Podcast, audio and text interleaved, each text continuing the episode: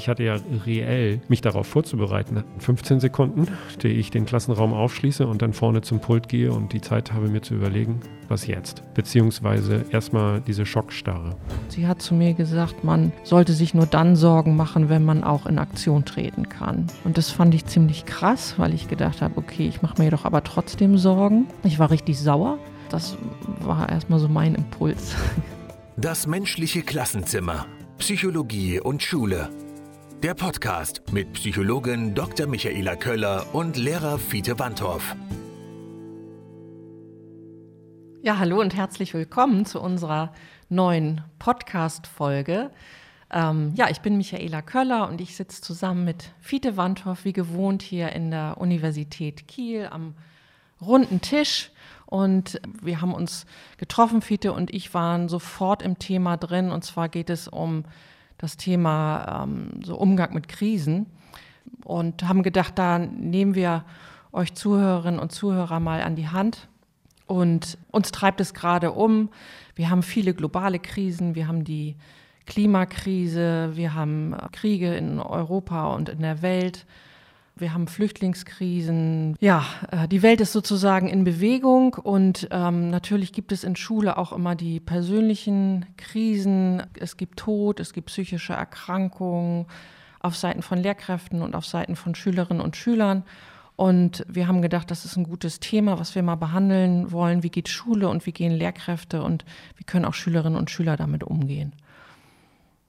Genau, und wir äh, haben uns auch schon so ein bisschen auseinandergesetzt. Was ist denn eigentlich äh, als Lehrkraft jetzt zum Beispiel, was ist äh, Professionalität, was, ähm, inwieweit kann man Dinge auch vorbereiten, vorbeugen und äh, ja, und wo sind sozusagen so ganz äh, spontane Momente gefragt, beziehungsweise wo ist einfach der Emotionen dann auf freiem Lauf gelassen, wenn man so will. Das war so der Ausgangspunkt den wir hatten und gesagt haben, Mensch, eigentlich ist das, das ist ein beständiges Thema. Ne? Also wenn man jetzt also bei bestimmten, gerade so, wenn man an Pandemien denkt oder so Sachen, die auf einmal die ganze Welt betreffen, dann wirkt das vielleicht noch mächtiger. Aber im Grunde genommen ist ja die Schule als Spiegel der Gesellschaft ein Ort, wo es immer einzelne Individuen geht, denen es gerade nicht gut geht, die gerade in einer Krise sind und die vielleicht auch in ihrer eigenen Krise dieses Gefühl haben, dass sie da niemals rauskommen werden. Also unabhängig davon, was es jetzt tatsächlich ist. Und mit Individuen meinst du ja wahrscheinlich einerseits so die Lehrkräfte. Auch ihr seid ja nicht davor gefeit, persönliche Krisen zu haben.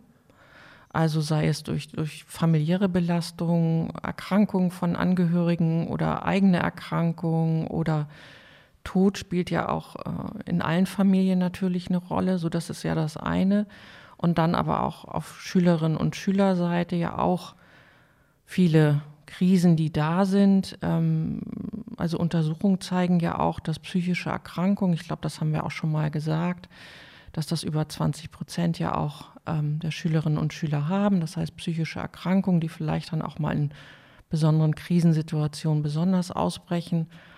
Und wir haben so im Vorgespräch darüber gesprochen, dass du den Eindruck hast, so habe ich dich jedenfalls verstanden, dass ihr als Lehrkräfte da nicht so richtig gut vorbereitet werdet oder ja. auch seid. Und die Frage ist, ob wir hier vielleicht auch mal drüber sprechen können, was, was kann man dann eigentlich machen und was, was wären ähm, auch so unsere Ideen dazu. Ja, genau. Also ich hatte so, ähm, mir fallen dann natürlich so Dinge ein, die, also wie zum Beispiel äh, der plötzliche Tod eines Mitschülers. Ne? Also das ist etwas, was ich äh, auch bei mir ins Gedächtnis gebrannt hat, sozusagen, wenn man dann morgens in die Schule kommt und dann heißt es auf einmal XY ist, ist tot oder ähm, hat sich vielleicht sogar das Leben genommen, zum Beispiel. Nicht? Äh, und wenn man von außen drüber nachdenkt, wenn man sagt, so, ich bin halt an der Schule, wo wir in der Schulgemeinschaft über 900 Menschen sind, ähm, und dann ist es über die Jahre, ist es äh, allein schon statistisch gesehen, ist es einfach so, dass es gewisse Krisensituationen gibt, mit denen man vermutlich auch konfrontiert wird. Also es ist überhaupt nicht unwahrscheinlich. Und trotzdem ist es natürlich in dem Moment, ist es ein Schlag. Und man guckt eben dann in diese 25 Gesichter in der Klasse und die gucken einen auch an.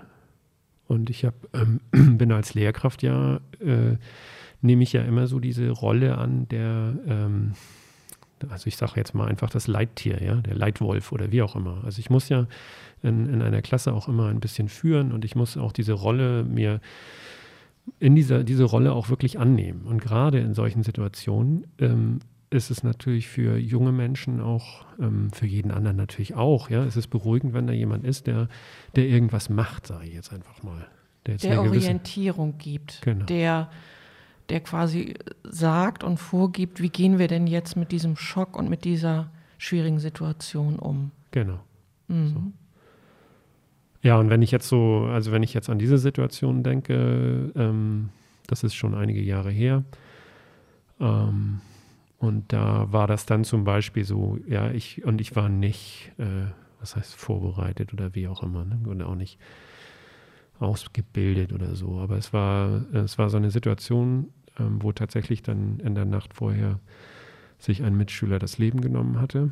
Und, ähm, und einige von den, einige wussten schon morgens Bescheid und andere bekamen in dem Moment, ich hatte die erste Stunde, kam, in dem Moment bekamen sie die Nachricht. Und, äh, und es war wahnsinnig schwer, natürlich dann irgendwie irgendwelche richtigen Worte zu finden. Und ähm, ich hatte ja vorher schon immer mit der Klasse, also die Klasse kannte das, dass wir morgens äh, mal eine Konzentrationsübung mit Musik und so weiter. Und in dem Moment war es einfach so, dass ich nur sagen konnte, es, ähm, es tut mir leid, ich bin äh, jetzt, also ich bin selber wahnsinnig geschockt und äh, ich denke, wir also wir, wir sind jetzt einfach hier zusammen. Und dann haben wir halt Musik, ja, hatte ich Musik laufen lassen, lange. Und wir haben einfach da äh, zusammen im Klassenraum gesessen und geheult. So. Und im Nachhinein, denke ich, war ich froh darum, dass ich irgendwie ein Werkzeug hatte, wo wir in Ruhe beisammen sein konnten, ohne diesen unangenehmen Moment, wo jemand denkt, ich muss jetzt mal was sagen. Und das war in diesem Moment, war es dann eben Musik. So, und, ähm, und wir hatten trotzdem diesen Moment zusammen zu sein, der, glaube ich, wichtig ist. Also in Krisen ist es ja immer hilfreich, deswegen ist ja auch die Pandemie so furchtbar gewesen oder so furchtbar, wenn man sagt, so eigentlich äh, möchte man sich in so einer Situation, möchte man Gemeinsamkeit weil es dann leichter zu ertragen ist, bestimmte Sachen. Und äh, genau, das, äh, das war so ein Moment, aber im Nachhinein habe ich natürlich auch nachher, wenn es um Aufarbeitung geht oder sowas, da hatten wir ganz gute Leute bei uns an der Schule, das war auch super, aber trotzdem ist es so, dieses Gefühl, wow, ähm, ja, es geht eben nicht nur um den Fachunterricht, sondern gerade in solchen Sachen ähm, wäre es schön, ein bisschen mehr Werkzeug an der Hand zu haben. Ich habe mich gefragt, ähm, ob du quasi in diesem Moment, als du die Stunde begonnen hast, ob du da quasi deiner Intuition vor allem gefolgt bist. Also, dass du quasi reingespürt hast, was ist eigentlich im Moment in der Klasse los? Wie sind meine Schülerinnen und Schüler gerade da? Und wie geht es mir eigentlich auch selber? Also ich vermute eine große Trauer, Hilflosigkeit, Verunsicherung und dass du, also so ist das bei mir angekommen, dass du quasi ganz tief reingespürt hast und was tut uns allen jetzt gut, so als Gemeinschaft. Ja. Ähm, wir hatten ja vor dieser Folge, haben wir ja auch äh, drüber gesprochen, dass ähm, hat es, hatten wir darüber gesprochen, dass Albert Einstein ja auch gesagt hat, wir folgen immer unserer Rationalität und das wird hier so auch in unserer Gesellschaft, auch in den westlichen Gesellschaften sehr groß geschrieben, aber so diese Intuition, die schulen wir zu wenig und die wertschätzen wir zu wenig. Und da wäre so eine Frage, ähm, war das nicht auch ähm, deine, deine Intuition? Vielleicht aber auch, mm, ich weiß es nicht, du kannst ja. das vielleicht im Nachhinein noch besser Ja, ich versuche gerade, also ich weiß gar nicht mehr, also es ist natürlich in dem Moment war erstmal Schock. Ne? Also es war ein Schockzustand. Also das war ein, also und ich hatte ja äh, reell mich darauf vorzubereiten, hatte ich ja vom Aufschließen des Klassenraums, da ist nämlich, da sind wir alle sozusagen zusammengekommen und dann hörte ich das und dann hatte ich sozusagen die, äh, keine Ahnung, was sind das denn, 15 Sekunden, die ich den Klassenraum aufschließe und dann vorne zum Pult gehe und die Zeit habe, mir zu überlegen, was jetzt. So, beziehungsweise erstmal diese Schockstarre.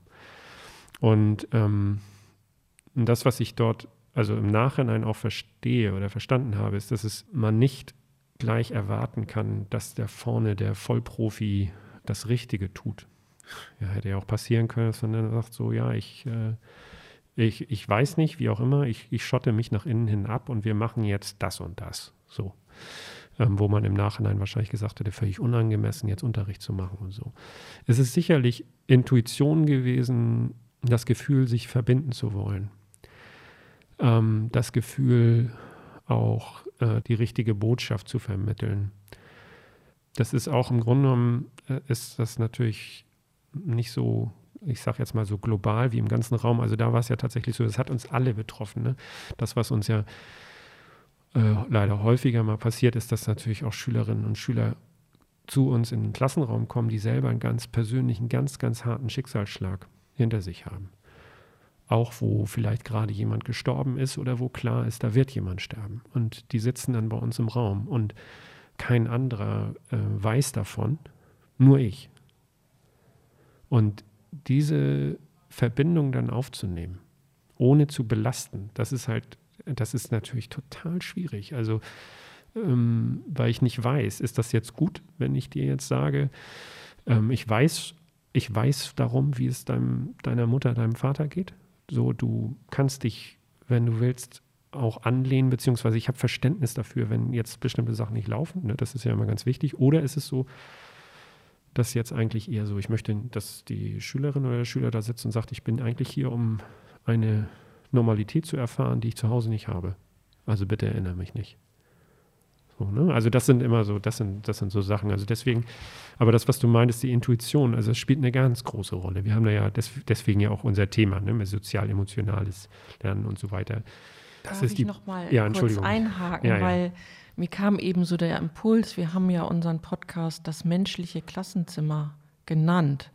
Und eben, als du das auch schildertest mit dieser Schülerin, die da sitzt oder der Schüler und nur du weißt, was gerade los ist.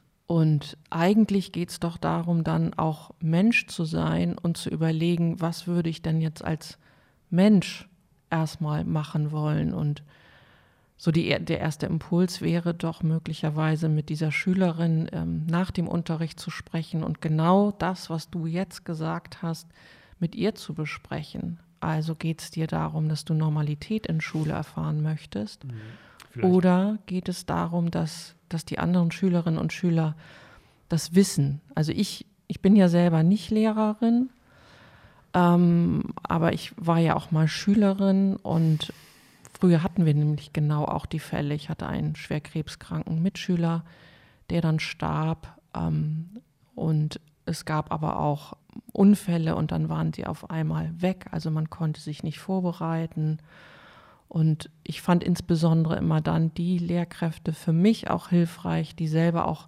Mensch geblieben sind, ohne dass sie dann in so eine Depression oder ähm, in so ein in eine absolute Niedergeschlagenheit verfallen sind. Aber das, was du auch sagtest, ne, so Leitwolf, Leitwölfin, so dass das eine eine Richtung geben, aber andererseits auch zu zeigen, dass du ja mitleidest, mitfühlst das fand ich selber immer sehr hilfreich und ähm, ja. Ja, ja, das ist, glaube ich, das, was du auch sagst. Ne? Also ich meine, dieser, dieser Unterschied zwischen Mitfühlen und Mitleiden,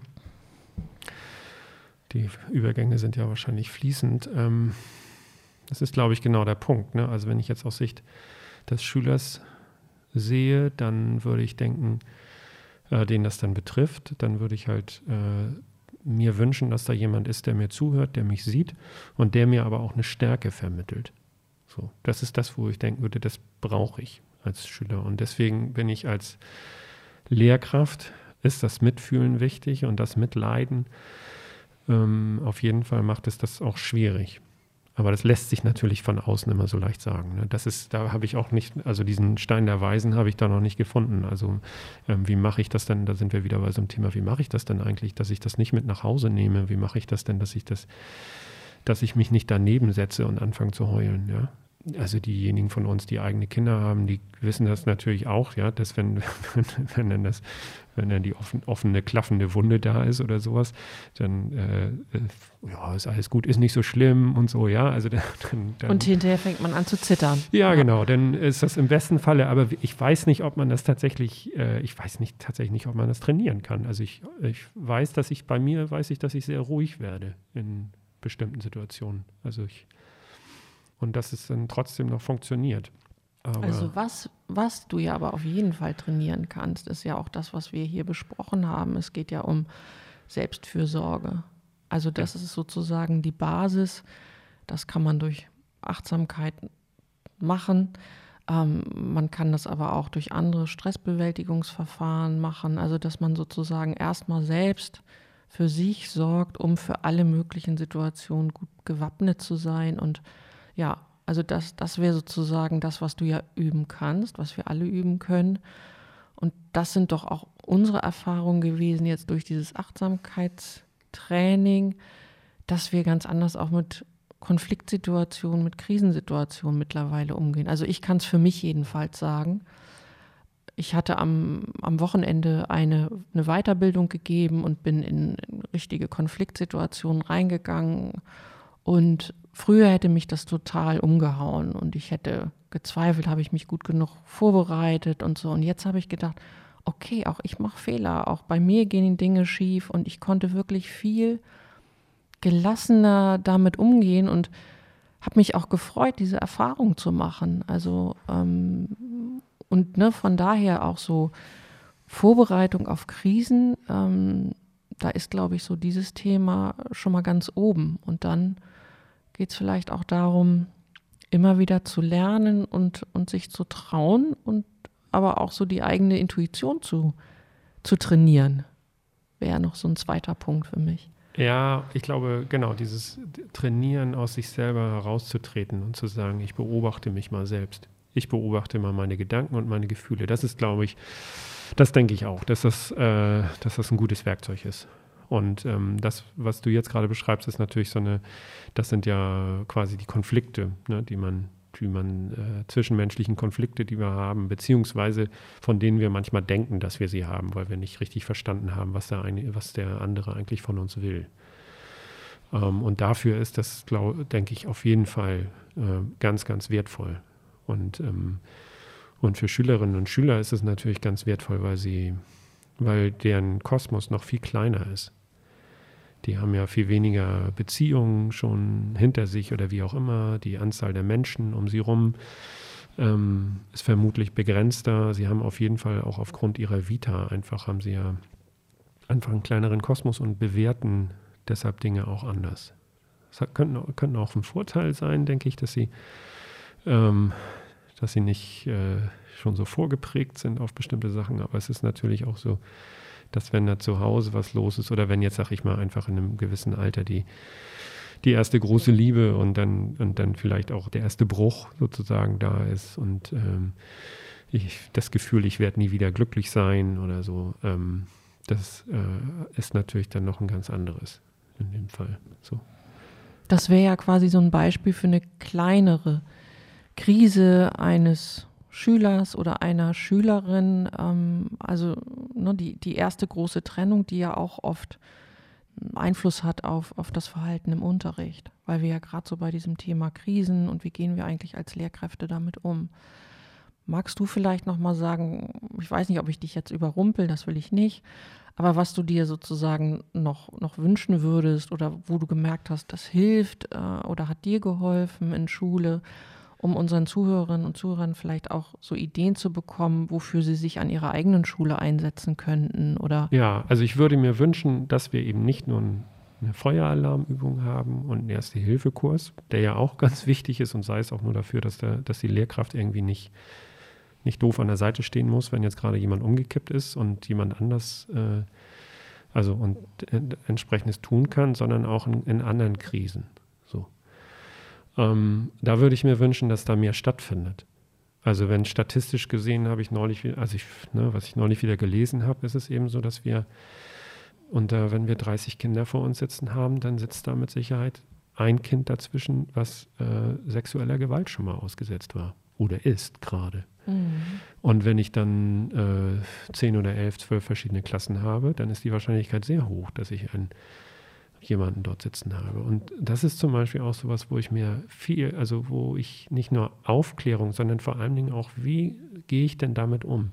Ich bin ja bei vielen Krisen, ist es ja zum Glück so, was heißt zum Glück, aber ich muss ja nicht therapieren, ich bin nicht derjenige, ich bin auch nicht in erster Linie der Seelsorger, die Seelsorgerin oder wie auch immer, aber ich bin jemand, der vermitteln muss. Das ist meine Aufgabe, ist es, denke ich, als Lehrkraft, ist es hinzusehen und das, was ich da sehe, damit etwas zu machen.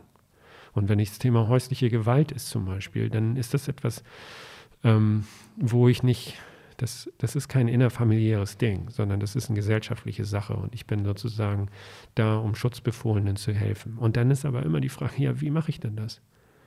Da das bin heißt, ich nicht darauf vorbereitet. Also um, sowas zum Beispiel, das ist ganz wichtig. Ähm, also ich gebe ja auch eine Vorlesung ähm, zu sexualisierter Gewalt und ähm, was ich in der Vorbereitung auch gelernt habe, ist, dass viele Institutionen sich ja sogenannte Schutzkonzepte jetzt auch geben und entwickeln und gemeinsam überlegen, ähm, wie gehen wir denn damit um, wenn solche Fälle bei uns in der Einrichtung da sind? Also was sind sozusagen die Schritte von 1 bis 10 oder ja. 1 bis 5? Ähm, und das gibt es ja noch nicht so lange. Mm, also man ist wach geworden und Frau auch, dass, dass wir sowas dringend brauchen. Und das wäre dann so etwas, wo du sagst, das brauchen wir tatsächlich und das gibt uns auch Halt als Lehrkräfte. Und was ich daran besonders wichtig finde, ist, dass das Thema sozusagen auf dem Tisch liegt und dass klar ist, es gibt es bei uns und wir müssen irgendwie erstmal damit umgehen. Ja. Wir müssen nicht therapieren, wir sind auch nicht das Jugendamt, aber wir sind sozusagen die Ersten, die, die dran sind.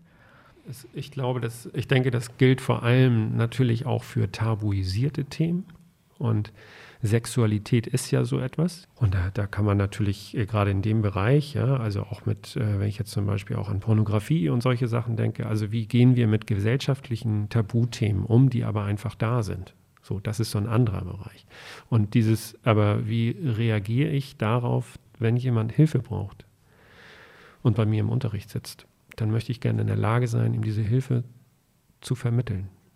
Also, ne, also dass ich erstmal sehen, also dem das Gefühl geben, du wirst gesehen und du bist nicht mehr alleine. Von diesem Moment an bist du nicht mehr alleine. Und, ähm, und das würde ich mir wünschen und dass wir da, dass, dass wir das wirklich auf die Reihe kriegen, dass wir eben Schulen, wo das sehr offen oder offener zutage tritt, ist das mit Sicherheit auch ganz anders. Ne? Also ich meine, das ist, ähm, wir haben ja schon mal darüber gesprochen, dass Schulen sind ja total unterschiedlich, je nachdem, was ich für ein Klientel da habe und was für Probleme da sind und so weiter. Ja, aber es gibt halt, äh, ja, und es gibt halt auch noch die Schulen, die sind einfach in erster Linie begreifen, also ich weiß nicht, ob sie sich so begreifen, aber dann doch mehr Lehranstalt noch. Und das sind wir eben nicht, sondern das habe ich ja schon vorher auch mal gesagt, so, wir sind einfach ein Lebensraum. Wir sind ein Lebensraum und wir müssen ein Schutzraum sein können. Und es muss nicht immer gleich die Kavallerie kommen, aber es äh, fängt schon damit an, dass da jemand ist, der zuhört und der auch Hilfe initiiert. So, und dass wir kriegen mehr, also es nimmt ja auch zu, dass man Schulpsychologen bzw. auch Sozialpsychologen an die Schulen bringt oder auch noch mehr bringt und so, das ist super. Aber ich würde mir das grundsätzlich halt auch für uns Lehrkräfte wünschen.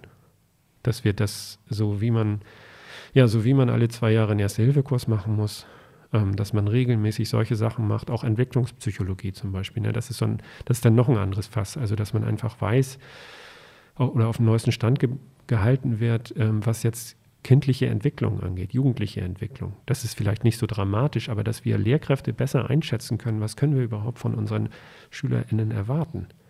Was, was tut sich bei denen eigentlich im Kopf und warum vergessen die auf einmal ständig alle Sachen und warum ist denen jetzt scheinbar alles scheißegal und so weiter. Und dass wir da besser fortgebildet werden. Das finde ich ausgesprochen wichtig. So, da würde ich mir sehr viel mehr wünschen. Das ist doch schön. Was ich so schön finde bei dem, was du eben erzählt hast, ist, ähm, dass du sagst, und ich bin davon überzeugt, dass du wirklich so ein Lehrer bist, wenn du diesen Schüler, die Schülerin vor dir hast, dass du sie wirklich siehst. Und dass du sie als Mensch siehst und nicht nur als jemand, dem du etwas beibringen musst, darfst, also Englisch oder Geschichte, was ja deine Fächer sind, sondern dass du ihm, ihr die Möglichkeit gibst, sich dir anzuvertrauen. Und das ist, glaube ich, etwas, was die Studierenden, die ich auch unterrichte, oft unterschätzen. Die sagen dann, naja, aber ich bin doch dann immer nur, weiß ich nicht, sechs Stunden in der Klasse, aber ne, das sind eben sechs Stunden, wo ein Schüler, eine Schülerin die Chance hat, in Kontakt mit jemandem zu kommen, der sich wirklich für sie interessiert. Ja, Also das, ich, ich glaube, viele haben auch Angst davor, dass auf einmal irgendwie, also es ist ja gar, also wenn man sechs Stunden in der Klasse ist, das ist ja, ist ja schon super. Ne? Es gibt ja, es gibt ja Unterricht, es gibt ja zum Teil auch Unterricht, der nur einstündig ist oder ganz viel gibt es das zweistündig, wenn ich jetzt mein Geschichtsfach nehme oder so. Ne? Genau, es ist, glaube ich, bei einigen auch die Angst so nach dem Motto, jetzt, ah, jetzt habe ich 250 oder 300 Schülerinnen und Schüler, äh, wenn die jetzt alle zu mir kommen, das passiert ja nicht. Sondern es ist ja eher so, man sucht sich denjenigen ja aus. Und das ist dann das Gute daran, wenn ich so viele Lehrkräfte habe, dass ich auch sagen kann, aus irgendeinem Grund suche ich mir als Jugendlichen jetzt diesen Erwachsenen aus, mit dem ich vielleicht gar nicht so viel Kontakt habe. Aber irgendwie hat er was, was vertrauenserweckend ist. Und dem erzähle ich jetzt mal meine Geschichte. Und dem erzähle ich diese Geschichte, weil der mir eigentlich nicht so nahe ist. Das kann eben manchmal braucht man, braucht es halt auch einen, in Anführungsstrichen, Fremden, dem man vertrauen mag, einfach mal, um sich zu öffnen. Und, ähm, und das muss ja nicht immer alles so hochdramatisch sein. Manchmal geht es nur darum, dass man auf einmal merkt, ich habe oder dieses Gefühl von Jugendlichen, meine Eltern sehen mich nicht. Die verstehen mich überhaupt nicht. So. Und dann ist es schön, wenn da ein Erwachsener ist, der das vielleicht irgendwie kann oder so. Das, wie gesagt, das ist ja nicht so, dass man auf einmal ähm, Therapiesitzungen öffnen muss oder sowas, sondern das ist dann einfach mal, äh, kommt es dann halt mal zu einem Gespräch. Und dann ist es natürlich auch mal so, dass dann Schülerinnen und Schüler auch mal häufiger andocken. Ich fand so. nochmal das Beispiel gut. Ich weiß nicht, ob wir das hier schon mal irgendwann erzählt haben. Du hast mir das erzählt, dass du das in, in deiner Klasse machst, wo du auf jeden Fall Klassenlehrer bist, wenn ich das richtig erinnere, dass du die Schülerinnen und Schüler bittest, dir am Anfang äh, zu schreiben, gibt es etwas, was sie über mich wissen sollten, Herr Wandhoff. Und ähm, da hast du mir erzählt, dass das für dich super hilfreich ist, weil sie dir ganz viele Dinge erzählen, die, die sie dir sonst nie erzählt hätten aber was es für dich ermöglicht, bestimmte Dinge auch gut einzuordnen. Und ich finde, das ist ja. eine ziemlich einfache Übung, kann man ja vielleicht sagen, ähm, die aber sehr hilfreich ist, zumindest. Ja, und es wahrt, glaube ich, auch wirklich die, also die Intimsphäre, ne?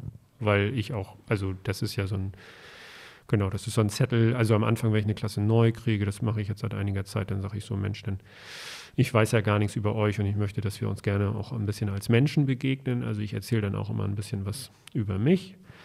Und, ähm, und ich würde mich freuen, wenn ihr euch mir ein bisschen vorstellt, was sind so eure Interessen und so weiter. Und einer dieser Punkte ist eben, und das sollten sie über mich wissen. Und das ist, ähm, manchmal steht auch einfach, oder oft steht auch ein Strich oder ein Fragezeichen, aber manchmal stehen da halt auch so Sachen, wo ich dann darauf Rücksicht nehmen kann.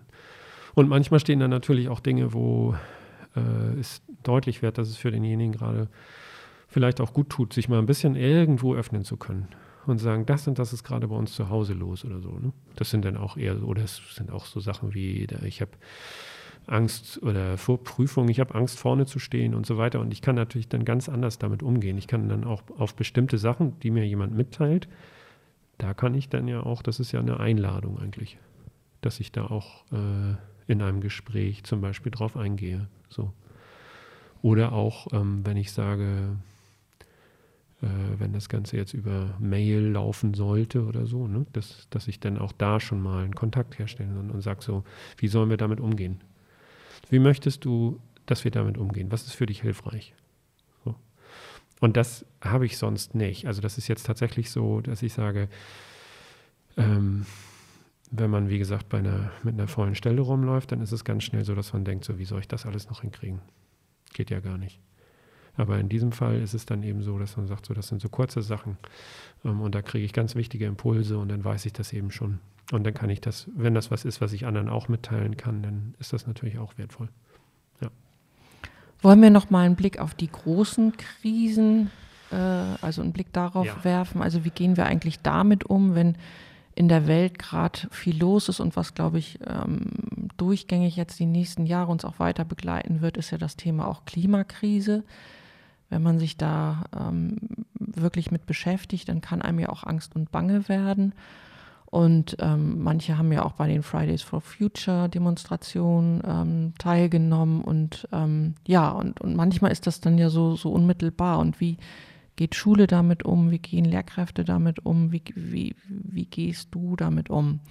Und ich habe neulich mal ähm, ein Gespräch gehabt mit einer langjährigen Psychotherapeutin und sie hat zu mir gesagt, man sollte sich nur dann Sorgen machen, wenn man auch in Aktion treten kann. Und das fand ich ziemlich krass, weil ich gedacht habe, okay, ich mache mir doch aber trotzdem Sorgen. Ähm, und jetzt nimmt sie mir sozusagen das Recht darauf, mir Sorgen zu machen und auch Ängste zu haben. Ich war richtig sauer. Und gleichzeitig habe ich dann gedacht, ja, aber für Schule ist das natürlich auch ähm, ganz, ganz hilfreich und irgendwie auch cool, weil man dann ja vielleicht auch gemeinsam überlegen kann, das ist, war so eine Idee mit Schülerinnen und Schülern, was können wir denn eigentlich konkret auch als, als Schule tun, ähm, um, um nicht nur unsere Ängste zu haben und die Sorgen zu haben, sondern auch quasi aktiv, ja, vielleicht äh, an diesen Problemen auch zu arbeiten. Und ein, ein, ein wichtiger Schritt ist natürlich auch das Thema demonstrieren zu gehen, für seine eigenen Rechte einzutreten ja, das, das war erstmal so mein Impuls. Also ich, ja, ich äh, denke da gerade drüber nach, was deine Bekannte oder Freundin da gesagt hat. Also ich, ja, ich kann das schon auch, äh, glaube ich, verstehen, was sie sagt. Also eine Tatsache ist ja zum Beispiel, dass wir alle sterben werden. Irgendwann. Und wenn ich jetzt ständig über diesen Umstand nachdenken würde, könnte es ja auch sein, also dann habe ich ja zwei Möglichkeiten. Also ich kann sagen, ich, ich genieße jetzt mal jeden Augenblick und so weiter und äh, weil ich mir der Endlichkeit bewusst bin. Oder aber ich, äh, ich hadere mit meinem Schicksal. Ähm, dass ich, wieso bin ich auf einmal nicht mehr 20 oder irgendwie sowas, ja. Und das geht ja auch so ein bisschen in diese Richtung. Das ist etwas, was, äh, was das, das ist so. Ja? Da, da kann ich nichts dran ändern. Und ich, wenn ich mich daran abarbeite, dann verbrauche ich ganz, ganz viel Energie. Und und Ängste, ähm, der Umgang mit Ängsten, das, das ist ja dann tatsächlich so eine Sache. Ne? Also, dass man sagt, so wie, wie kann ich mit Ängsten umgehen? Und es ist natürlich toll, wenn man was machen kann. Also, es ist toll, wenn ich meine Türen öffnen kann, wenn ich, also wenn ich zum Beispiel oder Hilfsprogramme starte in der Schule. Das ist ja etwas, was zum Beispiel jetzt, also wir sind ja jetzt gerade in der so Ukraine-Krise. Unsere Schule selber hat eine Partnerschule in der Ukraine, in Kiew. Ähm, das geht uns persönlich ganz, ganz nahe, weil wir SchülerInnen kennen, die betroffen sind. Und es entfaltet sich ein Aktions, äh, also ich will jetzt nicht sagen Aktionismus, das ist so negativ, aber es entfaltet sich etwas, wo man sagt, so wir stehen zusammen und wir helfen und wir eine Kollegin, die aus Kiew dann äh, kommt und die aufgenommen wird und andere Familien, die sich melden und sagen, wir, wir machen was. Also wir können was machen. Was können wir machen? Wir können was machen. Und das machen wir auch. Und das ist, glaube ich, da ist auch die Schule ein Ort, die äh, sowas zu bündeln und so mit so etwas umgehen zu können und zu sagen, das ist toll, wenn die das macht. Und jetzt äh, muss ich, ja, und wenn jetzt Fridays for Future zum Beispiel, finde ich auch, ich finde das super, wenn ähm, auf die Straße zu gehen und zu sagen, so wir müssen schneller etwas machen. Die Frage ist ja immer, was können wir tun? Also die Frage ist ja nachher eher in der Definition, woran kann ich etwas ändern und woran kann ich nichts ändern? Und wenn ich jetzt hingehe und sage, am Klimawandel kann ich sowieso nichts ändern ähm, und ich drehe nochmal richtig auf, äh, dann ist natürlich, ja, das gut, ist auch, auch eine Einstellung oder so, aber ist natürlich Mist. Also für so einen 15-, 16-Jährigen ist das natürlich richtiger Mist.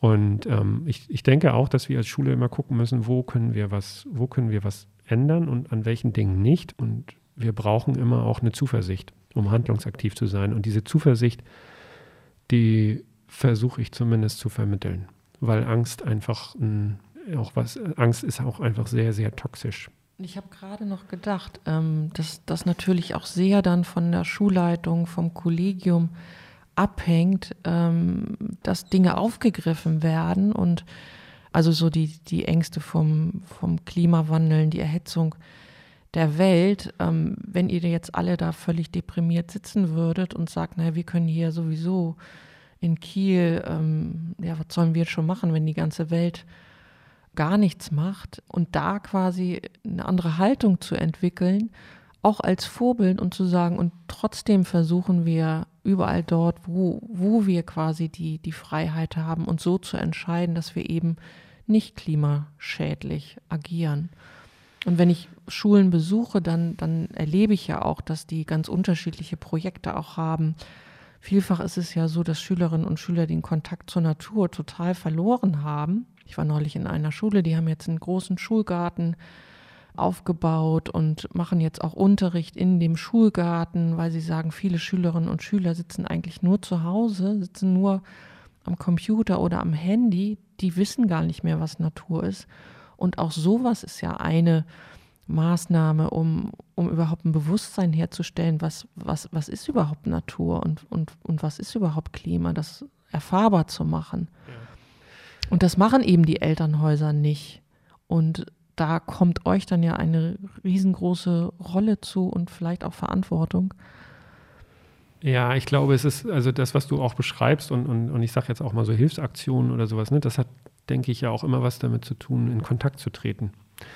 In Kontakt zu treten mit der Natur, in Kontakt zu treten miteinander. Soziales Engagement zum Beispiel hat immer den Vorteil, dass wir unglaublich viel zurückkriegen. Also es ist ja nicht, das ist ja überhaupt keine Einbahnstraße, sondern das ist ja etwas, worüber man SchülerInnen überhaupt dem Menschen deutlich machen kann, Wahnsinn, du, du gibst etwas und du kriegst so viel zurück mitunter und es gibt dir so viel besser, ja. Also es gibt dieses äh, durch das Teilen auch äh, und ähm, wenn es richtig gut läuft, dann weiß man am Ende gar nicht mehr, wer eigentlich der Gebende ist und wer der Empfänger sozusagen. Und das, äh, sowas zu vermitteln, das ist, glaube ich, das liegt bei allen, also die mit, also bei den in den in den Elternhäusern, aber es liegt vor allen Dingen äh, aus meiner Sicht auch in der Schule, so etwas zu vermitteln, dass man als auch wie man was man erreichen kann, wenn man als Gesellschaft zusammenarbeitet, wenn man in der Gruppe zusammenarbeitet. Auch das ist ja das, was wir eigentlich mit bestimmten Aktionen erreichen können. Das ist das, was oftmals in der Gruppenarbeit schief geht. aber ähm, im Grunde genommen ist es so, wenn man eine gemeinsame Zielrichtung hat, dann merkt man ja auf einmal, wow, wenn wir das zusammen machen, ähm, dann haben wir viel mehr Möglichkeiten. Und ich habe das auch gesehen, nochmal dieses Beispiel mit dem Schulgarten. Die Schülerinnen und Schüler haben da drin eben auch gearbeitet und sie haben sich dann ihre eigenen Oasen geschaffen, wo sie dann auch in den Pausen sich getroffen haben. Und sie haben mir dann auch erzählt, dass das quasi auch das Schulleben so dermaßen positiv beeinflusst hat, weil sie auch gemerkt haben, wie schön das ist, dort auch einfach sich aufzuhalten, in der Sonne zu sitzen und ja, einfach die Natur zu beobachten. Und ja. das, ja, wo sollen sie das sonst diese Erfahrung machen, ne? Ja, ja, genau. Und bei den, und ich glaube nochmal jetzt, also auf diese großen Themen, ja, das ist natürlich, also gerade wenn das so Sachen sind, die man da kann man lesen ohne Ende und trotzdem äh, fällt es schwer, Prognosen äh, für irgendwas zu ziehen, wie Dinge ausgehen und so weiter.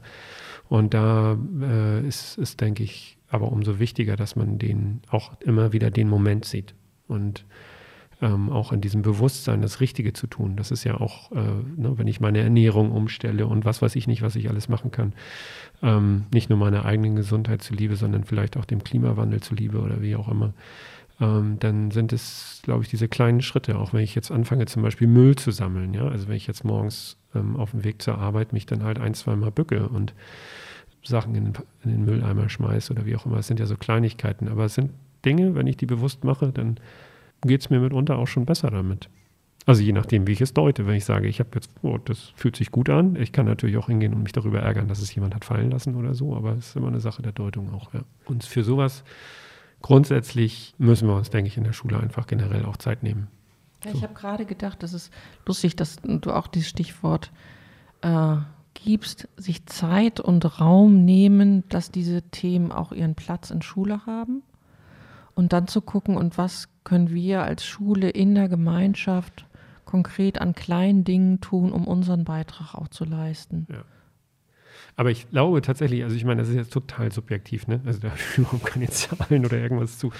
Aber mein Eindruck ist, dass die Pandemie zum Beispiel dafür gesorgt hat, dass wir auch erstmal sind wir ein Stück ausgebremst worden in unserem, wir müssen das noch reinbringen und das noch reinbringen. Und wir sind. Ähm, du meinst jetzt als Unterrichtsstoff? Als Unterrichtsstoff, mhm. genau. Und dieses Ausbremsen, das ähm, und gleichzeitig eine Bewusstmachung, was ist eigentlich jetzt hier wichtig? Ja, und da ist äh, wenn ich jetzt so von unserer Schulleitung aus, ne, die sagt so, ey, denken Sie dran, nur weil wir, weil die Kinder jetzt wieder in die Schule gehen, heißt das nicht, dass sie nicht immer noch die ganzen Probleme der Pandemie mit sich rumschleppen und so weiter und dass wir halt auch dann vielleicht mal eine Leistungserhebung weniger machen. Weil zu diesem ganzen äh, Ängsten und Sorgen und, und so weiter kommt jetzt vielleicht auch noch der Leistungsstress und die Ängste, die damit verbunden sind. Die würden dann noch oben on top gehen, ja. Und dass wir uns das bewusst machen, das ist zum Beispiel schon mal ein großes Gut. Und jetzt natürlich, das ist, wohnt ja allen Krisen inne, dass man dann auf einmal so ins Stocken gerät und denkt so, wow, aber was ist eigentlich wichtig? Das ist zumindest ein positiver Aspekt, denke ich. Dass man einmal runterfährt und sagt, also okay, wenn Sie das wenn Sie das jetzt nicht gelernt haben, ja, da ist jetzt, da kommt keiner von um und so weiter, aber vielleicht gewisse andere Dinge. Äh, so einen inneren Kompass, also wenn man ihn noch nicht hatte oder wiederbekommen oder wie auch immer, welche Rolle spielt eigentlich mein kleiner Unterricht hier im Gesamtbild, im Gesamtmosaik von so einer Schülerin, einem Schüler. Sich das bewusst zu machen und dann, und dann auch eine Richtung hinzubekommen. So. Und einerseits dann dadurch sich sozusagen zu bescheiden, weil das ja nur ein kleiner Teil ist im Leben einer Schülerin und gleichzeitig sich aber auch bewusst zu machen, dass du ja wichtig bist und dass die Art, wie du mit den Schülerinnen und Schülern umgehst, ja ganz zentral ist. Auch, dass sie eben erleben, wie gehen Erwachsene eigentlich mit uns um und wie sehen sie uns. Ja, ich glaube, es ist ja beides. Genau, ich würde eher, das, ich würde das äh, austauschen, wichtig, dass ich wichtig sein kann. Ne? Also das. Ja. Die genau. Garantie kriegst du natürlich nee, nicht. und das ist auch okay, wenn, also ich möchte keine Belastung sein, so, also wenn jemand sagt, oh Gott, gut, dass die Stunde jetzt vorbei ist und so weiter. Das darf auch mal sein. Ist, ja, das ist auch völlig okay und das ist trotzdem äh, für beide Seiten hoffentlich so, dass es eben nichts Persönliches ist. Wenn einer sagt, Wandhoff ist ja ein netter, netter Typ, aber eigentlich, also äh, anderer Beruf wäre auch okay, dann ist das auch okay. Also solange, ne, dass man jetzt nicht so, dass man da nichts mit diesem persönlichen Ding, genauso wie ich dann nicht hingehe und sage, so, nur weil du das hier in meinem Unterricht so und so machst ist das persönlich alles Mist. Ich glaube, wir haben für heute alles gesagt, oder? Ich glaube auch. Wir gehen sonst äh, sehr in unser anderes Thema rein, nämlich achtsamkeitsbasierten Unterricht. Und das kommt ja aber. Das kommt ja auch noch. Das kommt zu einem anderen Zeitpunkt. Genau. genau. Okay, dann sagen wir für heute vielen Dank, dass ihr dabei wart. Danke, Fiete. Für Danke, Michaela. ja, und dann bis zum nächsten Mal. Genau. Tschüss. Tschüss. Das war das menschliche Klassenzimmer, Psychologie und Schule. Mit Psychologin Dr. Michaela Köller und Lehrer Fiete Wandorf. Mehr Infos zu diesem und weiteren Themen auf www.dasmenschlicheklassenzimmer.de.